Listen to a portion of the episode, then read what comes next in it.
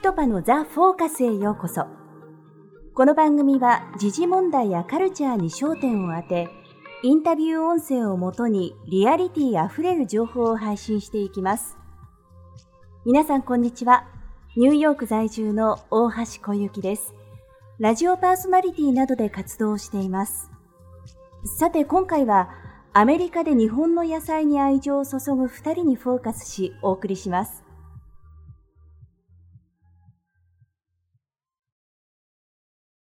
コロナ禍で日本同様、ニューヨークも生活が大きく一変しました。経済も不安定で不安を抱える日々が続き、安定した食生活を送りたいと願う消費者に、新鮮で美味しい栄養満点の野菜を届けてくれた方がいました。アメリカ東海岸で唯一日本の野菜を生産し続けている鈴木ファームの県鈴木、鈴木清信さん、そして鈴木ファームの野菜を消費者へ直送する配送サービスを展開するニューヨーク農場フレッシュのトド轟さん。アメリカという場所での日本の野菜作りへのこだわり、コロナ禍における飲食業界という厳しいビジネスを転換し、チャンスに変えた経緯を伺いました。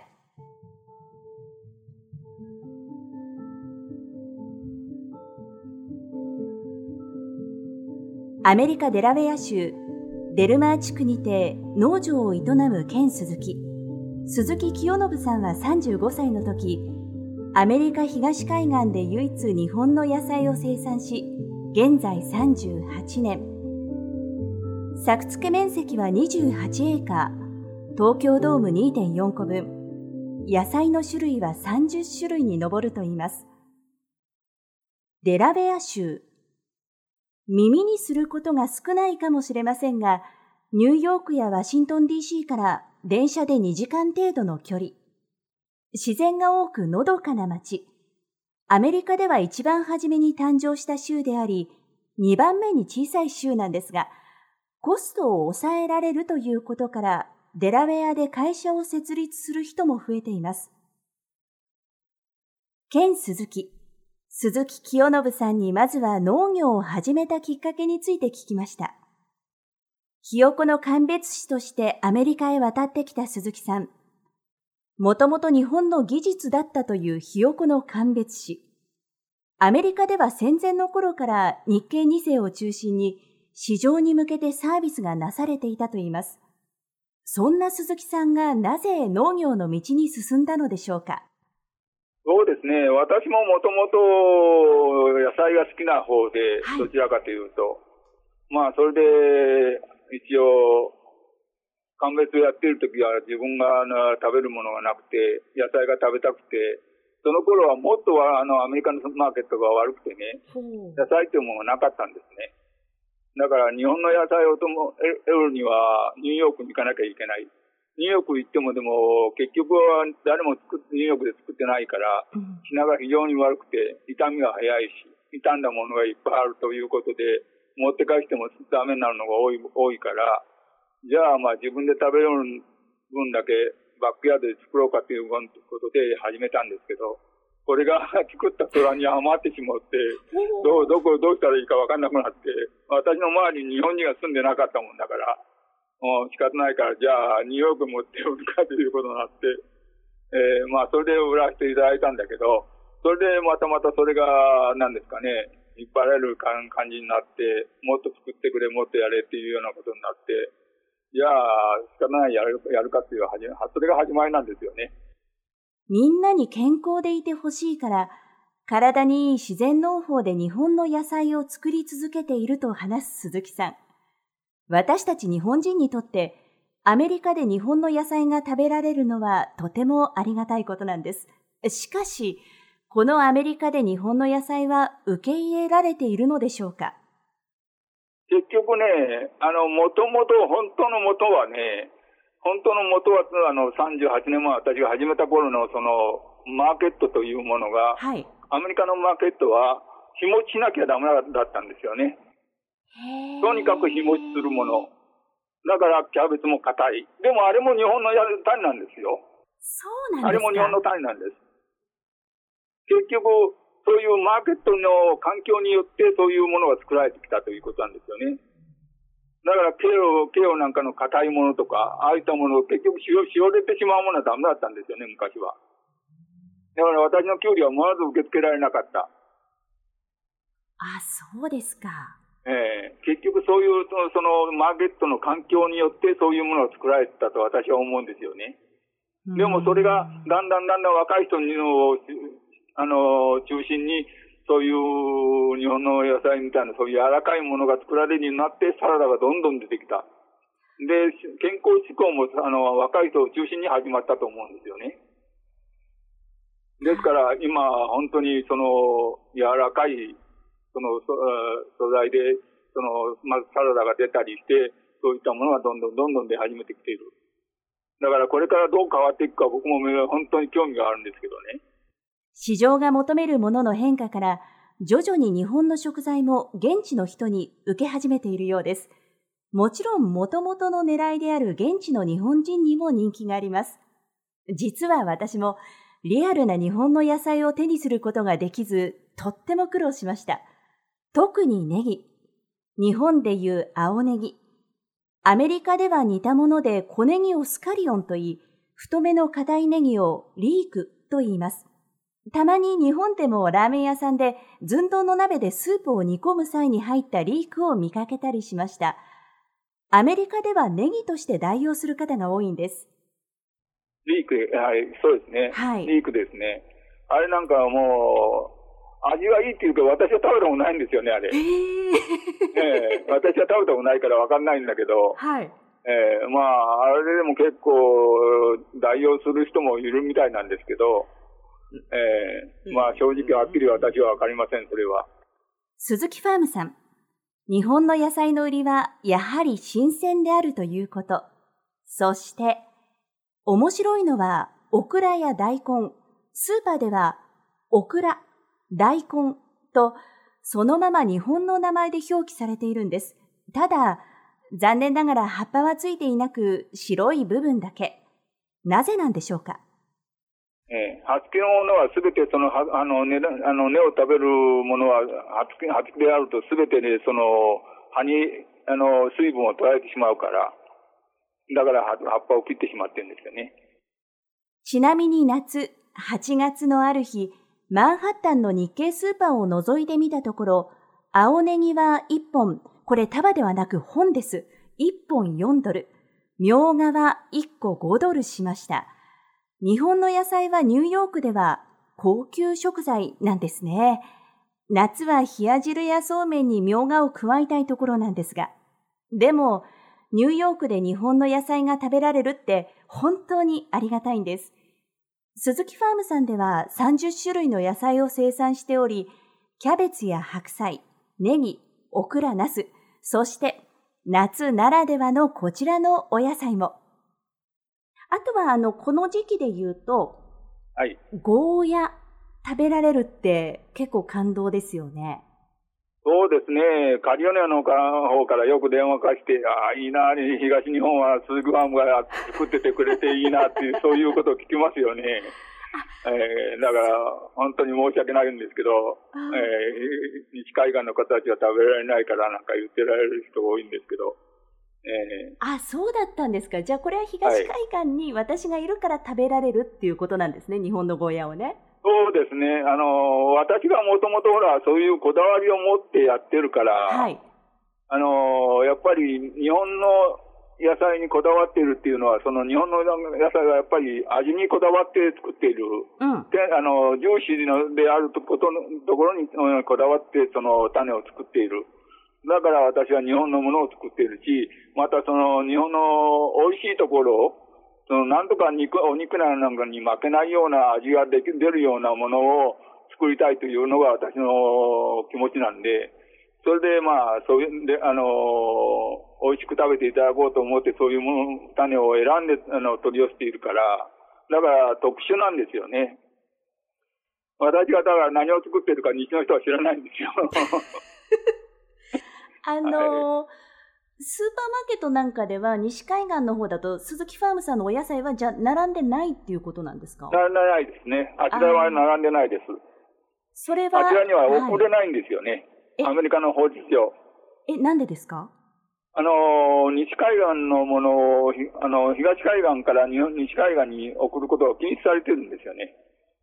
私は、あの、以前、その、ピーマンを送って、はい、あの、カリフォルニアのエアポートで捕まって、あそこで USB に捕まって、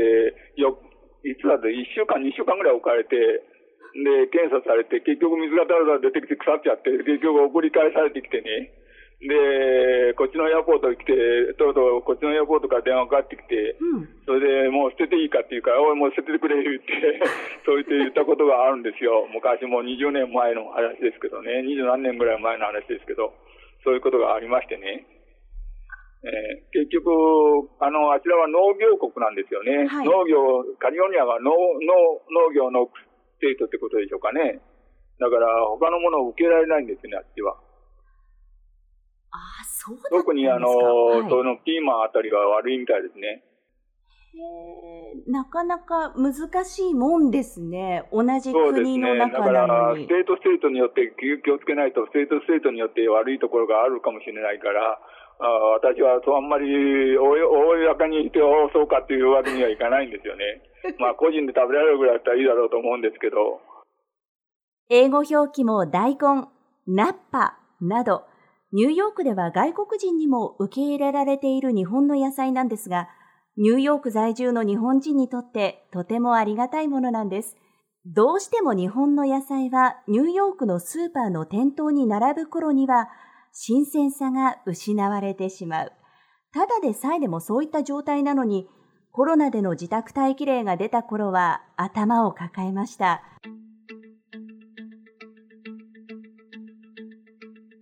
そんな時に日本の食材や鈴木ファームの野菜の配送サービスを再開させたニューヨーク農場フレッシュのトド轟さんの存在はとてもありがたかったんです。御年63歳の轟さんは1988年にファッション関係の駐在員としてニューヨークに赴任され、後に会社を設立して日本食レストランの経営を行っており、また、鈴木ファームの野菜を新鮮なうちに消費者に届けるべく、2010年にニューヨーク農場をスタートさせ、このコロナでクローズさせたお店もあったものの、ニューヨーク農場フレッシュとして日本食や雑貨、鈴木ファームの野菜を配送する配送サービスを再開させました。再開当時、3月下旬に、轟さんに話を伺いました。注文して、配送ってどのぐらいで届けていただけるっておっしゃってましたっけ？えっ、ー、とね、来週までは週に1回で水曜日だけなんですよ。はい。はい、で、再来週からは週2回、火曜日と金曜日に配達をするんですけども、はい。実はあの、これ僕らの意思というよりも、はい、鈴木ファームの野菜の成長具合に合わせてるんですよ。なるほど。えはい、今はまだ野菜があのあまり取れてなくて、ちょうど温室栽培から外の栽培に変わってる最中なんで、はい、1年でも最も収穫量の少ない時の一つなんですよね、4月って。はいはい。えだから1週間に1回分しかあの取れないんですよ、うん、野菜が成長しないんですよ。はい、鈴木ファームで野菜が十分取れた分だけ僕らが仕入れて僕らが販売してるんですけども、うん、それが週に1回分ぐらいしかできないんですよね。それはまあ鈴木ファームの野菜がどんどん今あの温室から外の栽培に移行してきてどんどん野菜の成長が進んでくるんで暖かくなるしね。それで週に2回やっても十分収穫ができて、まあ、消費もできるということで週2回にするという、もうまさしく鈴木ファームのを中心にして、それに他の商品を加えて、お客様に届けてると、野菜中心、鈴木ファーム中心のサービスなんですその鈴木ファームさんの野菜が、その新鮮な状態で自分の手元に届くっていうことですよね、要はね。はい、そう、それもう、それですよね。まさしく、え。それそこが譲れないところなんですよ、僕ら。いや、すごいわかります。あの、鈴木ファームと最初に出会ったのも、ジャパンフェスのストリートフェアであって、はい、で、彼らはやっぱり新鮮な野菜を鈴木ファームは新鮮な野菜をお客さんに届けたいんだけど、うん、やっぱりあの流通経路で行ってしまうと、はい、やっぱり実際お客様の手元に届くのがあの3日後だったり4日後だったりになっちゃうんですよ、うん、そうすると新鮮な野菜がお客さんの口に入らないと、うん、それで防腐剤とかそういうのを一切使ってない有機栽培だからあのそんなにずっと持つわけじゃないんですそうですね。傷むの早いですね。はい、新鮮なうちに食べてなんぼなんですよ。うん、わかります。わかります。すなので、僕らがニューヨーク農場フレッシュでやってるのは、はい、鈴木ファームが出荷したその日のうちに食卓に間に合うように、その日の夕飯に間に合うように、その日のうちに届けるっていうのもコンセプトにしてます。それってなかなかない話ですよね。それこそ家庭菜園でもやってない限り。はい、そうそう。そうなまさしくそうなんですよ。ですよね。ええですから非常にビジネスモデルとしては、あの、効率の悪い、うん、1週間に1回車を6台、7台バーッとやって、みたいな感じでバーッと配って、あの、また1週間後にバーッと配って、その間何もないみ。はい。ですから、喜ばれるんですけど、全然利益上がんないんですよ。今回で、明日で2回目なんですけど、えー、ちょっと決算出してみたら、はい、あら、赤字だったわ、みたいな感じで、どうしたら、どうしたらいいのかな、みたいに考えてる私たち消費者も外出を控え、スーパーにもあまり行けない時期でしたので、この配送サービスはとてもありがたかったんです。私自身今後を考え途方に暮れていた時に、轟さんにばったり会い、今回お話を伺う運びとなりました。いろいろ熱心になりすぎちゃって、奥さんもいなくなっちゃったんだよね。と、笑って話す轟さん。そろそろ完全帰国を考えていた頃のコロナ騒動で、これじゃ帰るわけにいかないと、配送サービスを再開の経緯に至ったようです。今回の件でたくさんの日本人がニューヨークからいなくなり、帰国してしまいました。でもこういった方がいてくれて、轟さんのこの言葉や鈴木ファームの野菜からたくさんのエネルギーをいただくことができました。それでは鈴木さんに話を戻しましょうか。しかし今でも毎日週7日働く鈴木さんの言葉からは、コロナに関係なく一言では言い表せない苦労もあったようで。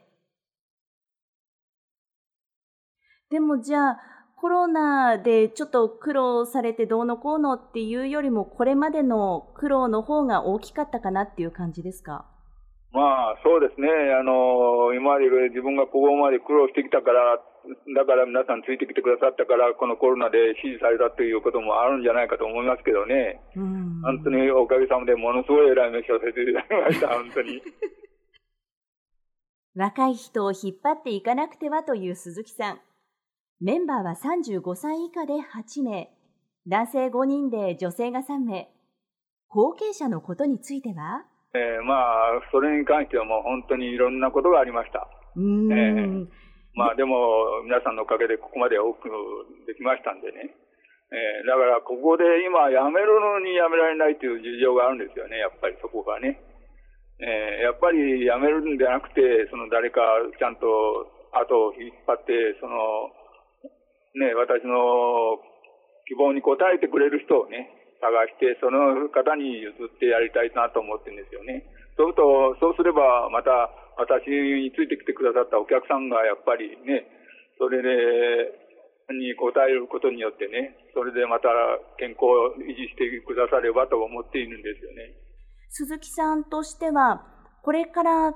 なんだろう、どうしていきたいですか、鈴木ファームを。その後継者うんぬんかんぬんのこともあるでしょうし、あとは何ですかね、はい、もっとさらに広げていきたいとか、なんかそういうのってあるんですか？うん広げていきたいっていうことはないですけど、はい、うん、まあ、皆さんにだいぶ多くの方に知っていただいたから、ただ、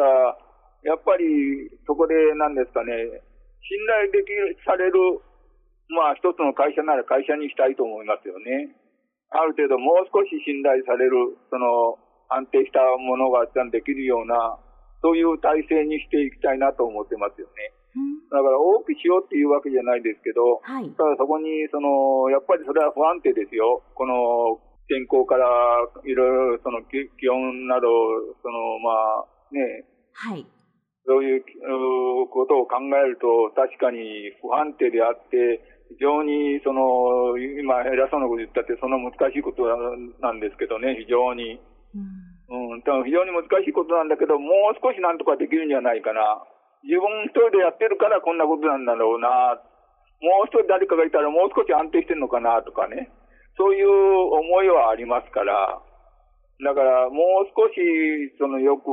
できるんじゃないかなっていうところがあって、その、そうすればもう少しお客さんに信頼され、安定できしたものを供給できるということがあるんじゃないかなっていうふうな追求を自分の、自身の、自分の考えの中で追求してるっていうんですかね。えー、そういう思いがあって、まあ、やってますけどね、今は。アメリカに移住し長きにわたり生活をする日本人の話を聞くといつも思うのは人生何が起こるかわからない。1年音楽の勉強をするつもりで来たのに気がついたら30年経っていた。なんてことも。そして柔軟に変化に対応しているということ。鈴木さんはひよこの鑑別士から農業に携わり38年。轟さんはもともとファッション業界の方でした。波を乗るように緩やかに抵抗することなく対応している大先輩たちを見ていて、私がたくさんのエネルギーをいただきました。そして今回のコロナでは、想像を絶するような思いをしながらニューヨークで踏ん張っている、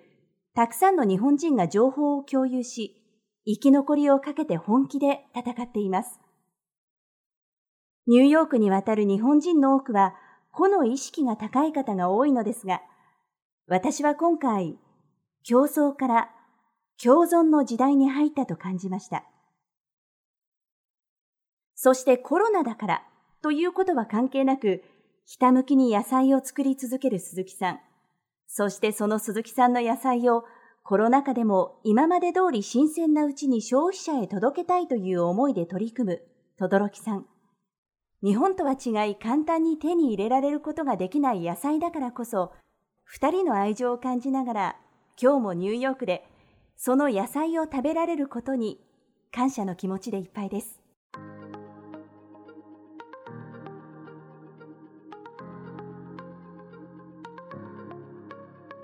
ザ・フォーカスこの番組はポッドキャストプロダクションピトパのオリジナルコンテンツです